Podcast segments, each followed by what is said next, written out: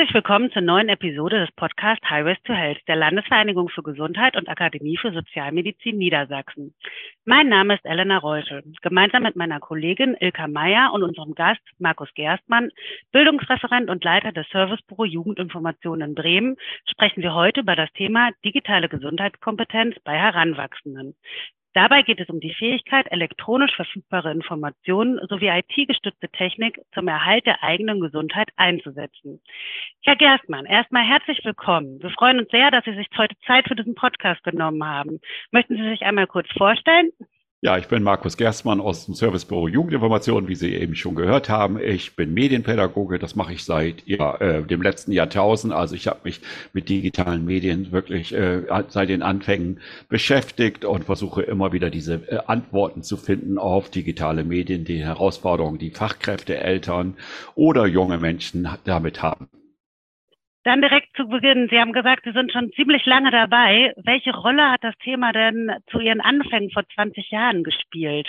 Ach, das war ja äh, im Rückblick einfach nett. Äh, wir hatten äh, äh, in der Hochschule, als ich studiert hatte, auf dem zweiten Bildungsweg das Thema EDV und soziale Arbeit äh, äh, reingebracht und gesagt haben, das will ich äh, als mein Thema machen an der Hochschule. Es hat zu Verwirrung geführt, weil die Stud äh, Professorinnen äh, alle gesagt haben, was soll das? Was, was, was ist das? Äh, einige Menschen hatten ja noch dieses Teufelszeug äh, mit, äh, Begriff für den Computer dabei.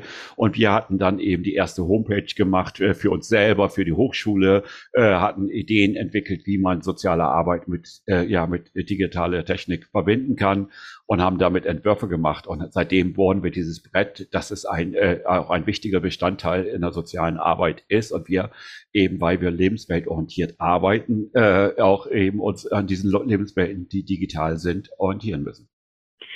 Und welches Stellenwert oder welchen Stellenwert hat das Thema heute in Ihrer täglichen Arbeit? Also ist es überhaupt einen Tag mal wegzudenken oder ist es halt eigentlich immer als Querschnittthema mit dabei? Ich muss ja antworten, ich liebe dieses Wort wegzudenken. Das äh, steht in jeder Diplomarbeit oder Bachelor-Thesis, Hausarbeit, die Studierende mir auch geben. Das ist nicht wegzudenken. Das, äh, Themen sind ja nicht wegzudenken. Das geht ja per se nicht. Und digitale Medien sind Bestandteil unseres Lebens. Ich finde das immer sehr, sehr wichtig, einfach zurückzugucken. 15 Jahre haben wir ein Smartphone. Das ist ja auch nochmal so ein äh, äh, Game Changer gewesen in, äh, in der digitalen Entwicklung. Niemand geht mehr aus dem Haus ohne äh, ein Digi äh, dieses digitale Endgerät. Alle haben es dabei, benutzen das während der Arbeitszeit, äh, im privaten Alltag und in Situationen, wo äh, wir denken, hä, muss es sein? Es ist, hat die Welt verändert und damit äh, ist es elementar, dass wir uns damit beschäftigen und dass wir mündige Menschen schaffen, die damit kompetent umgehen. Und wie sieht es denn aus mit TikTok, Instagram und Snapchat, wie informieren Sie sich da selbst denn über diese aktuellen Trends und Themen? Also wie halten Sie sich da selber irgendwie auf dem aktuellen Stand?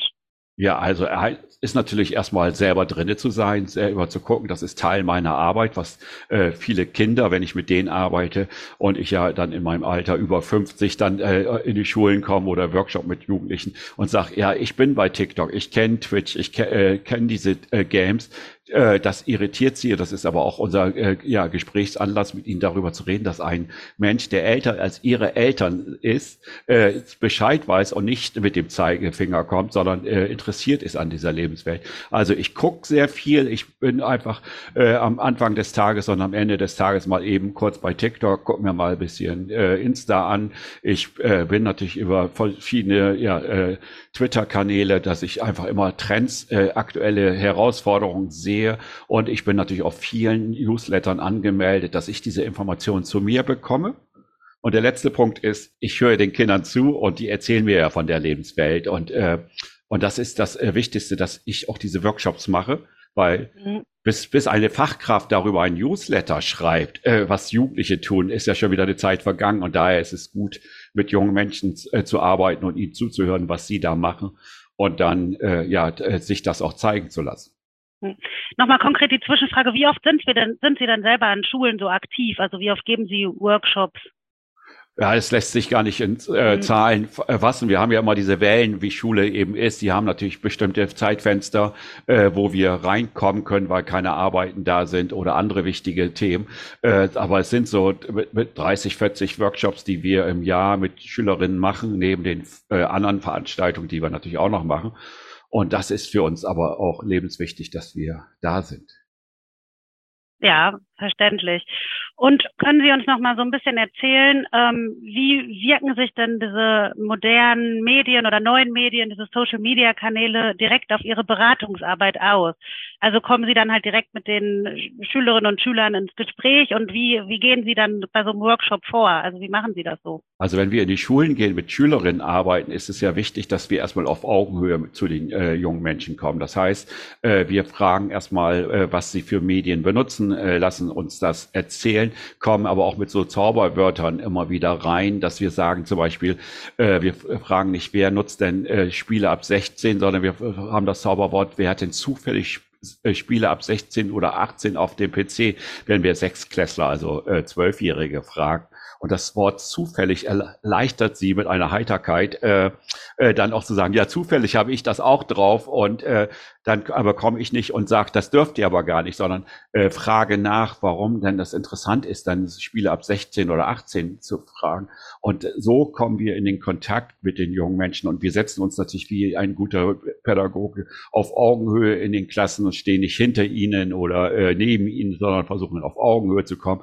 Und sie äh, und wir stellen uns ja eben auch vor, dass wir sagen, wir sind äh, wir kennen diese Medien, wir, äh, die sind interessiert, dass wir auf der Gamescom äh, sind, zum Beispiel, also dieser großen Computerspielemesse, die immer im August in Köln stattfindet, dass wir da gerne hinfahren, uns informieren und so, oder wir einige YouTuberinnen, Influencerinnen kennen. Und das ist natürlich sehr spannend für sie, dass sie äh, dann eine Person finden, die ihre Welt kennt, aber aus einer anderen Perspektive. Und da mit solchen Menschen reden wir alle gerne. Ja, Sie haben gerade äh, einmal so schön gesagt, die Welt ähm, dieser jungen Menschen verstehen. Man kann ja im Prinzip auch sagen, dass ähm, das Internet oder die sozialen Medien ähm, schon eine Lebenswelt von diesen jungen Menschen oder von vielen Menschen inzwischen geworden ist. Die Möglichkeit, sich im Internet schnell und unkompliziert zu informieren, ähm, ist für viele einfach total normal geworden ähm, oder ist total normal. Sie haben es auch gerade gesagt, keiner geht mehr ohne sein Handy oder ohne sein Smartphone irgendwo hin. Und äh, da ist natürlich auch ähm, dann der Punkt, dass sich äh, viele zu Gesundheitsthemen äh, auch im Internet ähm, informieren, in den sozialen Medien informieren. Und ähm, es gibt eben halt viele Quellen, die aber eben nicht äh, alle verlässlich oder als verlässliche Quellen angesehen werden können. Äh, inwieweit ähm, sehen Sie das als problematisch an, dass ähm, sich die jungen Menschen zunehmend oder eben halt fast ausschließlich im Internet zu sozialen Medien im Internet äh, zu Gesundheitsthemen informieren? Äh, ich gehe davon aus, dass alle Menschen das natürlich heutzutage nutzen. Äh, wenn ich eine Frage habe, gehe ich ins Internet und äh, oder bin ja eigentlich im Internet, ich gehe ja nicht mehr, sondern äh, es ist einfach klar, ich benutze dafür das Internet, weil es relativ schnell Antworten gibt. Genau wie im normalen Leben, dass ich dann meine äh, Freunde oder Freundinnen frage, ey, sag mal, ich, äh, ich muss das und das äh, habe ich, äh, kannst du mir meine Information geben? Die erzählen mir auch verschiedene Facetten. Und ich muss abwägen, was eine äh, für mich seriöse Information ist oder sie mir weiterhilft. Dasselbe muss ich natürlich im digitalen Raum auch machen. Äh, ich muss natürlich äh, dann nicht die erste Antwort mir einfach äh, durchlesen und dann ist das genug, sondern das ist eben diese Herausforderung, die da ist. Was ist eine verbindliche Information. Klar gibt es natürlich im realen Raum, kann ich in die Apotheke gehen und dann vielleicht mir da Informationen und ich kann zum Arzt gehen. Im Internet ist es natürlich verschiedene Informationen da, die da gespiegelt werden. Und das ist aber ja die Sache, die wir den Kindern und allen Menschen eigentlich hergeben müssen glaube erst, was du überprüft hast im Internet, äh, dass du auch eine seriöse Seite bist. Wer ist denn seriös? Das muss ich ja auch mhm. herausfinden. Wir haben es ja jetzt gerade in der Corona-Zeit erlebt, wie viel Desinformation auch da waren.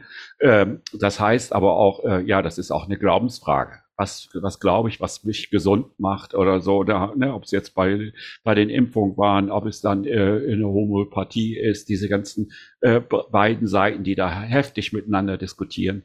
Äh, dafür brauchen wir äh, ja diese Kompetenz bei allen Menschen, dass sie sensibel sind für diese Information und vielleicht auch mal nach links und rechts schauen und nicht die erste glauben, nur weil sie mir in den Kram passt. Äh, sozusagen, ich will abnehmen, um da mal einfach ein äh, äh, Beispiel zu nehmen, äh, und dann äh, mach einfach weiter so und du wirst abnehmen. Das wäre nicht die Antwort, sondern ich muss mich selber dann auch verändern. Ich muss dann auch diese Herausforderung annehmen.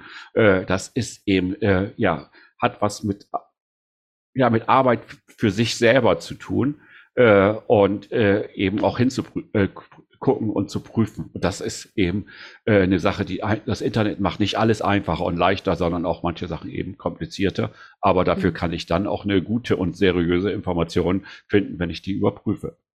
Ja, genau. Sie haben es auch gerade schon gesagt. Also die Fülle äh, der Nachrichten, beziehungsweise, also es gibt ja einfach äh, viel mehr Möglichkeiten oder eine große Bandbreite an Informationen, die ich mir suchen kann. Und Sie hatten es ja jetzt gerade in Ihrer Antwort auch schon so ein bisschen immer äh, erwähnt. Also das Finden, Verstehen und Bewerten dieser Informationen ähm, ist ja eben halt auch nicht nur im alltäglichen äh, Gespräch, wenn man sich mit Freunden, Bekannten, Familie, Ärzten äh, wie auch immer unterhält äh, in Bezug auf die Gesundheit, sondern äh, auch im digitalen Raum eben sehr wichtig. Ähm, Sie haben, sind ja schon lange in dem Bereich unterwegs und konnten das so ein bisschen beobachten. Ähm, haben die jungen Menschen heute, ich sag mal, eine ein, eine bessere digitale Gesundheitskompetenz oder wird es eben halt durch die Fülle der Möglichkeiten, durch die Fülle der Nachrichten, ähm, wird es schwieriger für die Menschen, das wirklich also zu, zu finden, zu verstehen und äh, eben halt für sich dann auch zu bewerten? Ich würde da noch einen Schritt etwas auf eine höhere Ebene gehen. Ich gehe davon aus, dass junge Menschen das lernen müssen, äh, mhm. Äh, alle Sachen äh, zu bewerten und dann äh, erst im Laufe der, äh, der, des höheren Lebensalters, also in den Zwanzigern, äh, auch so eine gute Auswahl treffen und für sich dann auch eine treffen. Jugend ist ja risikobehaftet, das heißt, ich gehe auch über die Grenzen meines Körpers hinaus, mache Sachen, die extremer sind als äh, später und so weiter. Und daher gehe ich davon aus, es gibt natürlich Leute, äh, Menschen, die sehr äh, fokussiert sind auf gesundes Leben. Aber äh, das dann einfach zu so sagen, dass Jugendliche heute eine höhere Kompetenz haben, sondern sie sind am Suchen, sie haben die Möglichkeit, mehr zu finden. Sie haben aber auch mehr Herausforderungen, natürlich auch, weil digitale Medien ja auch äh, so vieles so einfach machen und ich mich vielleicht nicht äh, äh bewegen muss äh, oder nachdenken muss, weil es einfach alles sofort ausspuckt und mir, mir die Zeit wegfrisst. Dementsprechend äh, heißt das, äh, es tariert, muss immer wieder tariert werden und dafür sind Fachkräfte und Eltern eben natürlich notwendig, um mit Jugendlichen einfach diese Prozesse zu begleiten, sie und zu unterstützen, äh, wenn sie das nötig haben, wenn wir das sehen. Manche schaffen das ja auch alleine. Aber da dann hinzugucken und deswegen sind Workshops, äh, Projekte an Schulen, in Jugendzentren, Verbänden so notwendig, dass sie die Chance haben, äh, da Hilfe zu bekommen. Aber ich gehe davon aus, dass sie äh, ja einfach in der Lernphase sind. Das ist ja sozusagen, wie ich immer sage, der präfrontale Kortex mit der Impulskontrolle, Vernunft, Moral. Das, das bildet sich ja erst in Mitte der 20er Jahre bei den Menschen heraus und dementsprechend brauchen sie da Unterstützung. Und das ist egal, welches Thema, ob das Gesundheit äh, äh, oder anderen Herausforderungen sind. Dann nochmal die Frage zum Thema auch Gesundheit. Welche Themen sind denn gerade irgendwie so im Trend? Also was, was können Sie da aus der Praxis berichten oder beobachten?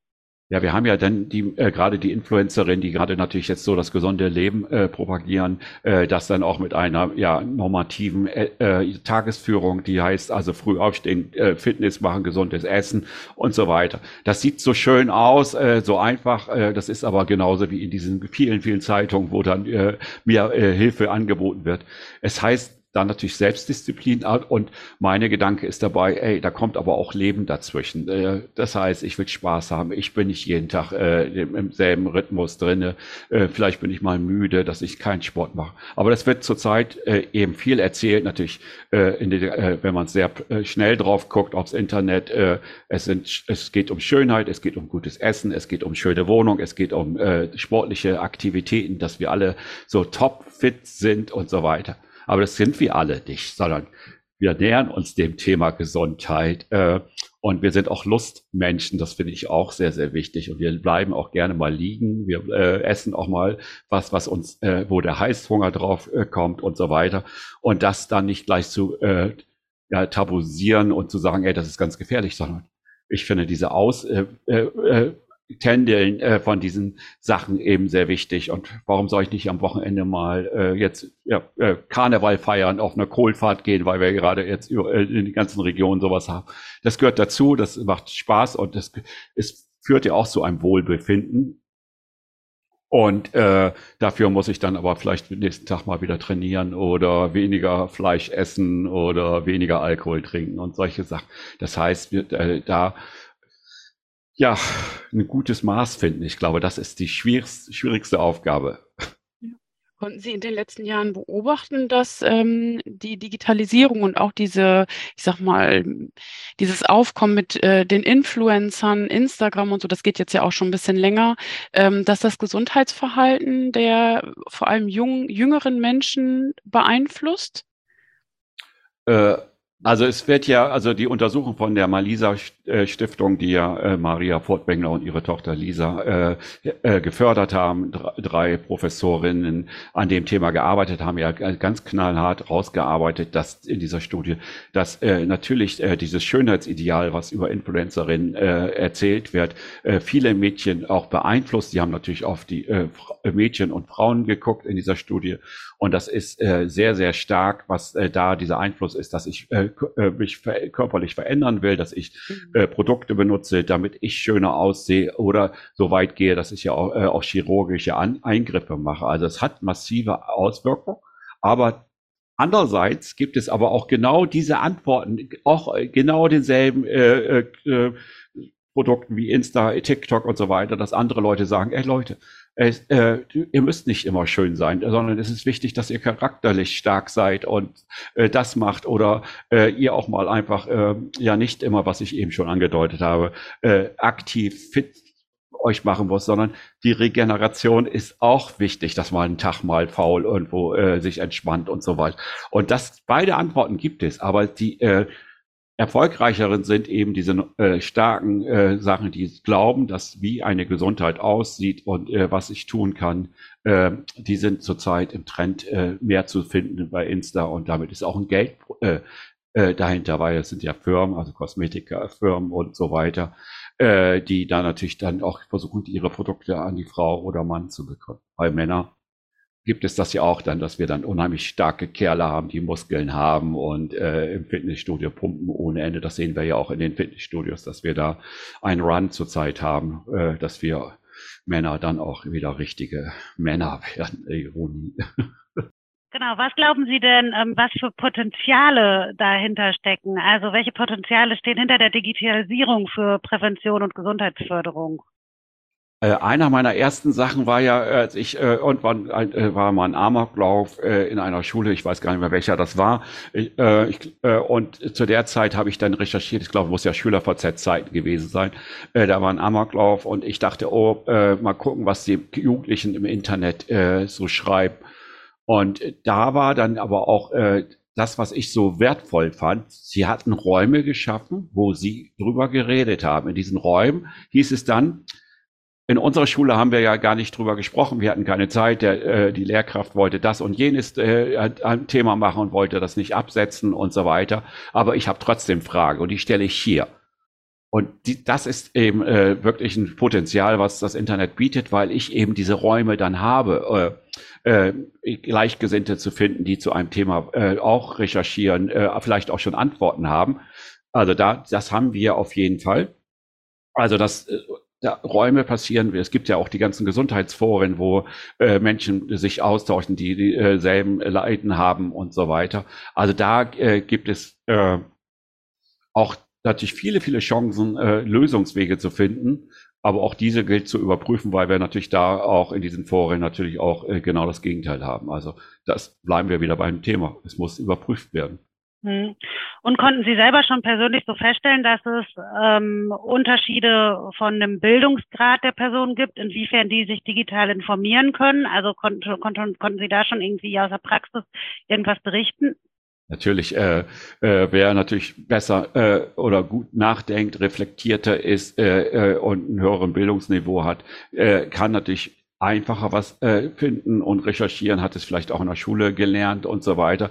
Während wir natürlich dann, wenn, wenn, wenn das äh, wirklich so ist, dass ich auf, äh, ins Internet gehe und die erste Antwort glaube, äh, dass wir da natürlich ein höheres äh, Problem haben, aber auch die Potenziale in höheren Bildungsschichten äh, oder Einkommensschichten ist ja auch bekannt, dass die sich auch einfach Gesundheit leisten können. Auch das äh, ist ja bekannt und das spiegelt sich natürlich im digitalen Raum auch wieder.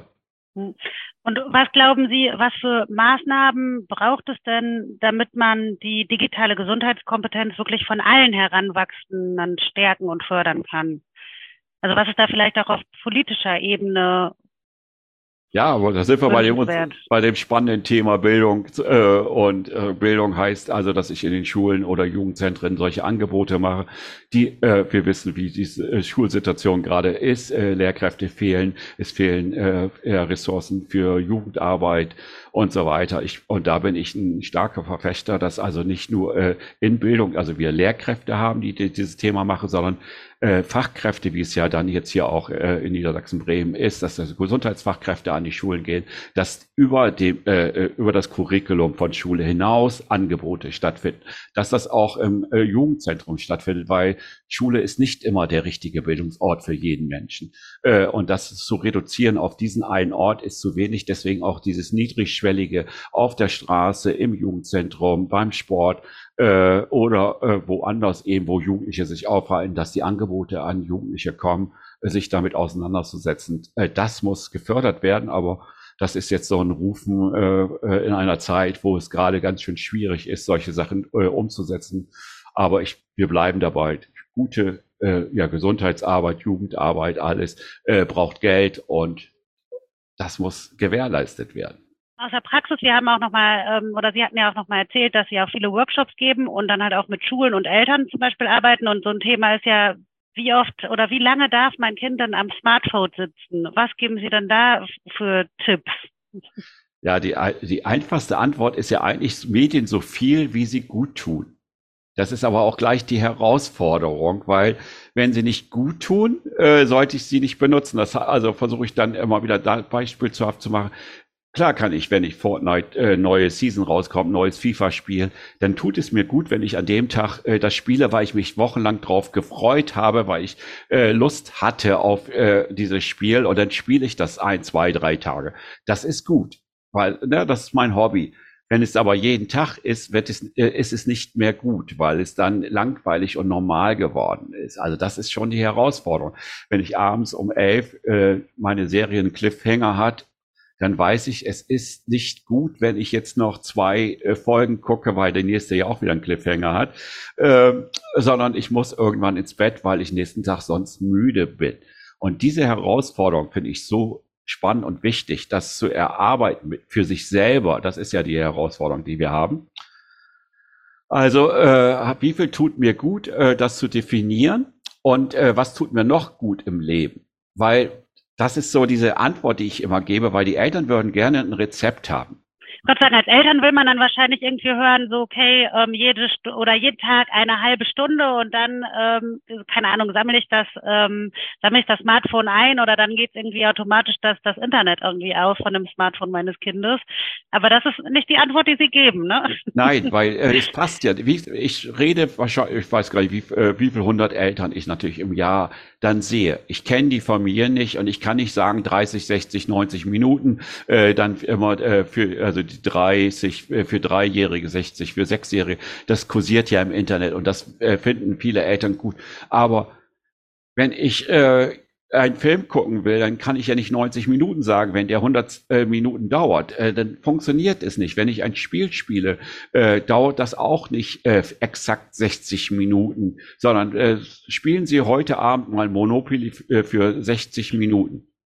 Das funktioniert nicht. Äh, nicht. Äh, also deswegen müssen wir weg von den Zeiten, sondern von den Bedürfnissen der äh, Menschen, die äh, äh, digital, also von den Jugendlichen, die digitale Räume be, äh, bespielen wollen, erkunden wollen. Was ist dein Bedürfnis heute zu tun? Und da muss ich in Dialog mit, den, mit meinem Kind treten und sagen, äh, hör, äh, erzähl mir bitte, was du willst und äh, dann finden wir eine Lösung. Äh, und wir haben ja heute noch folgende Aufgaben äh, zu erledigen. Du musst noch was für die Schule vielleicht tun. Wir wollen aber auch was mit dir machen. Äh, das sind ja ganz viele Herausforderungen, die dann eine Rolle spielen. Und, und da wird, äh, äh, setze ich gerne an, dass ich mich dann im Vorfeld hinsetze und sage, was willst du heute tun? Was ist, äh, also, dass es eine bewusste Entscheidung ist, heute Medien zu nutzen. Ich finde das auch wichtig äh, zu sagen, für sich selber auch, um das dann wieder bei, ich finde das äh, äh, der Ansatz, weil jetzt hören ja keine Kinder zu, sondern wahrscheinlich äh, Fachkräfte oder Erwachsene, bei mir selber anzufangen. Ich will heute Abend äh, äh, mich aufs Sofa legen und einfach mal nichts tun, weil ich erschöpft bin. Also so ein Freitagabend-Move von mir zum Beispiel, äh, weil die Woche anstrengend war. Da will ich nicht ausgehen. Ich will einfach Fernsehen gucken. Und dann äh, aber auch die Uhr im Blick zu haben und ja, das geht nicht bis eins, sondern das ist irgendwann. Aber dieses auch, ja, ich habe auch eine Medienlust, äh, die finde ich auch so wichtig. Ich will eine gute Musik hören, ich will einen guten Film gucken, ich will auf ein Konzert gehen. Wir hat, ich hatte jetzt gerade diskutiert, dass wir Theaterkarten geschenkt bekommen haben für ein Theaterstück, was vier Stunden lang dauert. Das ist lang. Ja, das ist lang. Und da habe ich auch gesagt, ich als Medienpädagoge, der immer sagt, das darf gar nicht so lange dauern. Das äh, versaut mir wirklich von 18 bis 22 Uhr den Sonntagabend. Und ich finde das super spannend, darüber zu diskutieren. Warum geht das jetzt auf einmal? Weil wir gehen hier ins Theater, ist ja hohe Kultur. Aber ich, warum darf ich nicht von 18 bis 22 Uhr meine Serie gucken? Stimmt, das kann man diskutieren, ne? Also ja, ja. Und aber äh, es geht auch gar nicht darum, äh, eine perfekte Antwort zu kriegen, weil wenn eine Familie darüber diskutiert, über solche Sachen, entsteht Bewusstsein. Und das ist das, äh, äh, was wir wollen, dass es Bewusstsein für die andere Person ist, für ihre Bedürfnisse, äh, äh, eben Medien dann auch zu nutzen, Spaß zu haben, äh, Zeit äh, zu füllen, vielleicht auch Familienzeit zu haben. Auch diese Zeit, also auch da wieder ein so klassisches Beispiel, wetten das das hat, hat man immer, früher auch immer fünf, vier, vier Stunden im Fernsehen geguckt, ne? Genau, ja, ja und, äh, und ja, und dann äh, sagte man eben zu den Kindern, äh, du darfst bis zehn und dann, aber und, und Michael Jackson darfst du noch sehen. und der kommt aber erst um halb elf. Und dann hat man auch überzogen, weil man es ja versprochen hat. Also dementsprechend, also so eine Gelassenheit zu haben. Es wird gut. Ich, die meisten Kinder, die wir erleben, äh, haben eben diese wahnsinnig exzessive Mediennutzungszeit in, den, äh, in der Pubertät. Und äh, später wird, kommen die Herausforderungen vom Leben, Leute treffen, rausgehen, äh, Partnerinnen, Partner zu finden. Äh, und dann verändert sich die Mediennutzungszeit dabei und dann auch einfach nicht lässig fair, aber in so einem bewussten Dis Diskussionsprozess zu sein, das finde ich sehr, sehr spannend. Und dann kriegen wir das auch hin, mit, äh, äh, wenn wir im Dialog mit den Kindern sind, dass es eine gute, kompetente Zeitnutzung mit Medien ist. Ja, spannend, finde ich irgendwie. Also finde ich nochmal so als Tipp halt irgendwie auch nochmal für Familien oder auch für Fachkräfte nochmal total wertvoll, dass man halt einfach sprechen und kommunizieren kann und das wirklich nochmal so ist, dass man keine festen Zeiten festlegen kann, ne? dass das dann halt irgendwie schwierig ist. Und wenn man sich selbst halt irgendwie anguckt, wie man selber mit Social Media, mit seinem Handy umgeht, dann kann ich ja auch nicht sagen, okay, heute auf jeden Fall nur eine halbe Stunde oder eine Stunde, sondern das ist ja auch wirklich von Tag zu Tag unterschiedlich. Und da finde ich die Sensibilisierung aber auch nochmal total gut. Also dass man sich selber nochmal so klar macht, so okay, was mache ich jetzt heute, was habe ich heute vor? Hm. Ja, und ich finde das immer äh, charmant, wenn ich am Ende des, eines Elternabendes sage, wir haben uns jetzt auch anderthalb Stunden um Mediennutzung gekümmert, damit ist Ihre Mediennutzungszeit für heute auch abgelaufen. Sie dürfen heute Abend kein Fernsehen, kein äh, Internet mehr benutzen, kein Smartphone mehr. Und die Reaktion von den Eltern, die dann natürlich, äh, was sie äh, merkt man ja sofort, dass sie äh, dagegen angehen. Und dann ist der letzte Satz, wenn sie heute zu sich selber streng sein äh, sind, äh, dann dürfen sie morgen auch streng zu ihren Kindern sein. Und, äh, und das löst so, und damit löse ich die Veranstaltung auf. Und, und ich sehe einfach, wie die äh, Menschen miteinander diskutieren, weil sie dann sagen, ja, ich würde gerne noch jetzt was im Fernsehen gucken, ich will noch mal eine Serie gucken, ich noch mal ein Buch lesen und so weiter. Und damit sehen wir, es ist elementarer Bestandteil der Mediennutzung zur Freizeitgestaltung. Ja, Herr Gessmann, Dankeschön für ähm, die ganzen Ausführungen und ja, die Beispiele auch aus der Praxis, die Sie so ein bisschen beschrieben und dargelegt haben, um das alles auf ja zu veranschaulichen, wie das ähm, in Ihrer täglichen Arbeit oder auch in der Arbeit mit jungen Menschen aussehen können äh, kann. Bei der letzten Frage möchten wir jetzt nochmal äh, einen Blick in die Zukunft werfen. Und ähm, da würde ich von Ihnen auch gerne nochmal wissen, Herr Gerstmann, wenn Sie sich das Internet, die sozialen Medien so wünschen könnten, wie Sie sie gerne hätten? Was würden Sie äh, aus jeden, auf jeden Fall aus dem Internet, den sozialen Medien verbannen und was würden Sie weiter fördern äh, in Bezug auf ähm, natürlich im Hinterkopf die digitale Gesundheitskompetenz? Ah, natürlich ist ja relativ einfach. Ich würde natürlich Hass äh, äh, natürlich ja. sofort aus dem Internet äh, äh entfernen wollen und falsche Informationen. Problem ist natürlich, wenn ich das aus der anderen Sicht sehe, also was ich als Hass oder als Falschinformation definiere, äh, sehen das vielleicht andere Leute nicht so, sondern äh, mein, meine Thesen sind vielleicht Hass oder äh, fest, falsche Information. Dementsprechend brauchen wir einen guten Diskurs äh, mhm. Äh, in der Gesellschaft darüber, dass wir Lösungen haben. Und ich finde die Frage eben auch sehr, sehr spannend. Was muss eine demokratische Gesellschaft alles aushalten? Mhm. Und äh, bestimmte Sachen müssen wir aushalten und wir brauchen nicht diese Polarisierung immer von äh, äh, äh, einer Seite zur anderen Seite. Die lösen sich ja auch auf. Deswegen benutze ich auch kein rechts oder links mehr, sondern es löst sich gerade alles ja auf. Sondern wir brauchen äh, eine wertschätzende Haltung. Du am anderen Gerät bist genauso viel wert wie ich und wir wollen eine gemeinsame Lösung für eine gute Zukunft hinbekommen. Also das ist eigentlich das Ziel, was wir versuchen mit unserer Arbeit hinzubekommen. Und so eine, ja, mein Gott, da regt sich einer auf, da muss ich nicht mich einmischen. Also auch das wieder äh, sozusagen, was wir gelernt haben. Äh, wenn ich mich aufrege, gehe ich einmal im Blog und dann überlege ich mir immer noch, ob ich eine Antwort gebe. Äh, äh, sowas im Internet hinzubekommen, dass wir ja auch da eine bewusste Entscheidung treffen und uns nicht aufregen. Also das wäre das Traumhafte. Aber meine Zukunfts äh, Vorträge, die ich ja auch mache, weil ich das sehr, sehr spannend finde. Wie sieht so eine Zukunft 2035 aus? Bitkom äh, oder dieser Branchenverband, der hat ja diese Studie gerade rausgebracht letzte Woche mit, dass alle Menschen äh, das Smartphone mitnehmen und das äh, und auch umdrehen. Also es sind über 90 Prozent aller Menschen, die das mitnehmen. Das ist ein Spielzeug. Es ist ein Spielzeug, äh, äh wenn wir in 20 Jahren zurückgucken, was wir mit dem Smartphone gemacht haben, genauso wie wir jetzt äh, lustig äh, mit dem alten Handy äh, zurückgucken, ne, was wir damit äh, Snake gespielt haben, SMS geschickt haben. Und das wird eine wahnsinnige Zukunft. Und ich brauche, wir brauchen gute Entscheiderinnen, die einfach auch ne, die Algorithmen, die künstliche Intelligenz füttern, dass wir ja keine Zweiklassengesellschaft, sondern eigentlich dafür sorgen, dass alle Menschen auf der Welt leben können und das friedlich. Das ist ja eigentlich das hehre Ziel und alle äh, satt sind. Das ist äh, genau das.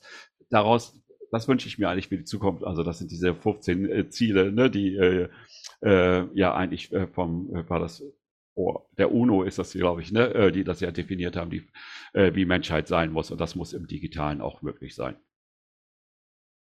Ja, sehr schön. Vielen Dank für die letzten Worte. Also Chancengleichheit nicht nur im realen, sondern auch im digitalen Leben, gelassener und bewusster durch die Welt gehen, im digitalen Leben wie auch im äh, normalen Leben. Ja, Dankeschön, Herr Gerstmann, ähm, für dies Interview beziehungsweise für den Austausch zu dem Thema digitale Gesundheitskompetenz. Ähm, meine Kollegin Elena Reusche möchte sich sicherlich noch gerne verabschieden. Herr Gerstmann, auch nochmal ähm, von mir herzlichen Dank für die interessanten Einblicke und auch für die ganzen Praxiserfahrungen, die Sie gerade ähm, praxisnah zu uns oder für uns berichtet haben. Ähm, für alle, die dann nochmal mehr über das Thema erfahren möchten, verlinken wir die weiterführenden Informationen gerne in den Show Notes. Ähm, ja, danke schön auch an ähm, alle Zuhörerinnen und Zuhörer. Und ja, vielen Dank, Herr Gerstmann. Möchten Sie noch mal abschließend irgendwas sagen, sich verabschieden? Ich habe ja schon eben gesagt, nutzen Sie die Medien so viel, wie Sie gut tun. Äh, äh, und dann haben Sie viel Spaß damit und ja, eine gute Mediennutzungszeit. Vielen Dank, dass ich dabei sein durfte. Ja, vielen Dank und hoffentlich bis bald.